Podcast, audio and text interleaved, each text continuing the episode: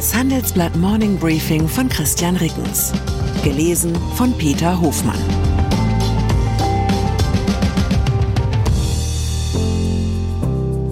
Guten Morgen allerseits. Heute ist Freitag, der 8. Dezember 2023. Und das sind unsere Themen. DAX-Problemfall Bayer.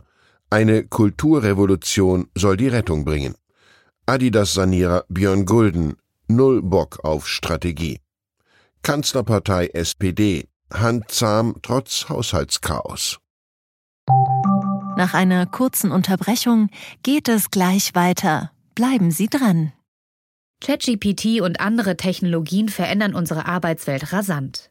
Bei der Veranstaltung Work in Progress diskutieren wir in der Handelsblatt Media Group die Zukunft des Arbeitsmarktes, HR-Trends, KI, mentale Gesundheit und neue Leadership-Perspektiven. Sei am 13. und 14. Juni in Düsseldorf oder virtuell dabei und melde dich jetzt an unter work-progress.de. Kulturrevolution bei Bayer. Wer derzeit in den Führungsetagen von Bayer mitreden will, der tut gut daran, ein Buch von Management-Guru Gary Hamel gelesen zu haben. Der Titel Humanocracy. Die Botschaft weg mit der Bürokratie. Die Beschäftigten sollen sich in ihren Teams selbst führen, die meisten Managementrollen sind überflüssig. Hamels Buch ist der inoffizielle Leitfaden, nach dem der neue Bayer-Vorstandschef Bill Anderson derzeit den Traditionskonzern umbaut. Wer eine Vorstellung von den Dimensionen des Vorhabens bekommen will, bei vergleichbaren Change-Projekten sind laut Anderson am Ende 30 bis 80 Prozent der traditionellen Managementstellen weggefallen. In seinem ersten Interview seit Amtsantritt stellt der Amerikaner klar, wer für diese Veränderung nicht offen sei, werde es bei Bayer schwer haben. Nun gibt es bei Bayer zweifellos Veränderungsbedarf. Der Cashflow dürfte im laufenden Jahr bei Null liegen und die Verschuldung nahe dem Rekordhoch. Der Aktienkurs ist gegenüber Anfang 2010 um ein Drittel gefallen. Aber ist es in einer solchen Situation die richtige Strategie, die Organisation auch noch mit einer internen Kulturrevolution wuschig zu machen? Oder wäre es sinnvoller, erst einmal einen Schlussstrich unter die bisherige Konzernstruktur zu ziehen, entweder das Geschäft mit Agrarchemie oder mit nicht verschreibungspflichtigen Medikamenten zu verkaufen und mit dem gewonnenen Cash dann den Restkonzern in Ruhe zu sanieren. Solch eine Aufspaltung wünschen sich zumindest eine ganze Reihe von Bayer-Investoren, und auch Anderson hält sich diese Option ausdrücklich offen. Die Handelsblatt-Industriereporter Bert Frönthoff und Theresa Raufmann beschreiben in unserer Titelgeschichte zum Wochenende, wie der neue Chef den Traditionskonzern auf eine Transformationsreise mit unbekanntem Ausgang führt und diesen Mut zum Aufbruch durchaus selbstbewusst dem Rest der deutschen Konzernwelt empfiehlt. Er glaubt, dass eine andere Führungskultur und anders aufgebaute Unternehmen eine Antwort auf die Krise der deutschen Wirtschaft sein könnten. Mercedes frustriert die Börse. Mercedes-Benz träumt davon, an der Börse ähnlich hoch bewertet zu werden wie Ferrari oder LVMH, weil man ja genauso Luxusprodukte mit hohen Margen produziere. Doch während diese beiden echten Luxuskonzerne mit Kurs-Gewinn-Verhältnissen von 20 bis 50 glänzen, liegt diese Kenngröße bei dem Stuttgarter Autobauer aktuell nur bei 4. Eine alte Marketingweisheit hilft, den Unterschied zu verstehen. Luxus bedeutet demnach immer ein Exemplar weniger zu produzieren, als man verkaufen könnte. Das ist bei Mercedes derzeit nur bei der G-Klasse der Fall. Alles andere im Sortiment ist nach dieser Definition Premium, aber nicht Luxus.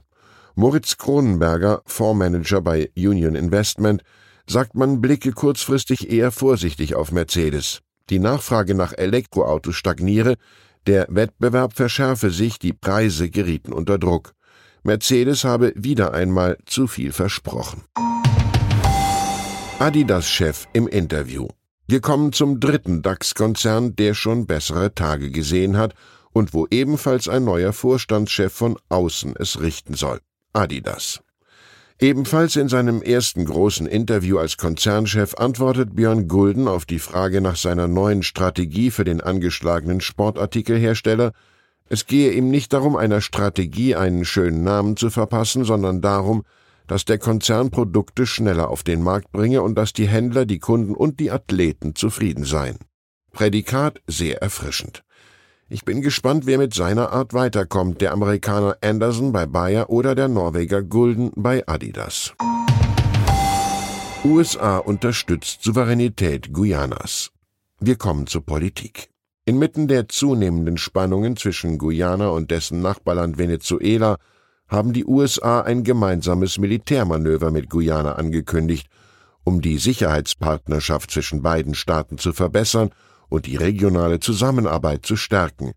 John Kirby, Sprecher der US-Regierung für die nationale Sicherheit, bekräftigte in Washington, man stehe absolut zur unerschütterlichen Unterstützung für die Souveränität Guyanas. Hintergrund am Wochenende hat die Bevölkerung von Venezuela nach dortigen Regierungsangaben in einem Referendum mehrheitlich für die Annexion eines Großteils von Guyana gestimmt. Sicherheitsrat tagt zu Gaza. Nach dem Drängen von UN-Generalsekretär Antonio Guterres will sich der Weltsicherheitsrat am Freitagnachmittag deutscher Zeit erneut mit der Situation im Gazastreifen befassen. Die Vereinigten Arabischen Emirate legten einen neuen Resolutionsentwurf mit der Forderung nach einem Waffenstillstand vor. Ähnliche Vorstöße waren bislang am Widerstand der USA gescheitert. Am Mittwoch hatte Guterres in einem seltenen Schritt den Weltsicherheitsrat dringend aufgefordert, sich für die Abwendung einer humanitären Katastrophe im Gazastreifen einzusetzen. SPD-Bundesparteitag beginnt. Bislang wurde noch jeder Bundeskanzler von der eigenen Partei vor sich hergetrieben. Willy Brandt hatte Herbert Wehner im Nacken, Helmut Schmidt die parteiinternen Gegner des NATO-Doppelbeschlusses und Gerhard Schröder jene der Agenda 2010. Nur Olaf Scholz, den lässt diese notorisch unzufriedene Partei in Ruhe. Seltsam, dabei gäbe es nun wirklich einiges zu kritisieren. Gerade gestern etwa das traurige Eingeständnis, dass die Ampel es nicht schaffen wird, bis zum Jahreswechsel einen Haushalt für 2024 durch das Parlament zu bekommen. Heute beginnt der SPD-Parteitag in Berlin. Am Samstag wird Scholz dort reden.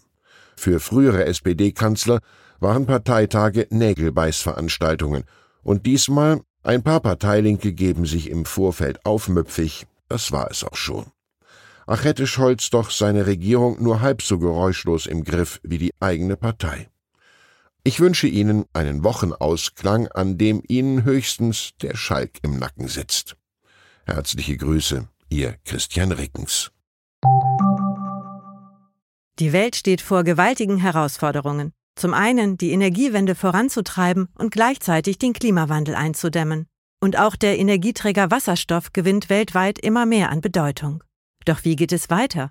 Erfahren Sie mehr auf dem Handelsblatt Wasserstoffgipfel 2024 am 12. und 13. Juni in Essen. Infos unter handelsblatt-wasserstoffgipfel.de mit dem Vorteilscode Wasserstoff2024 erhalten Sie einen Rabatt von 15% auf die Tickets.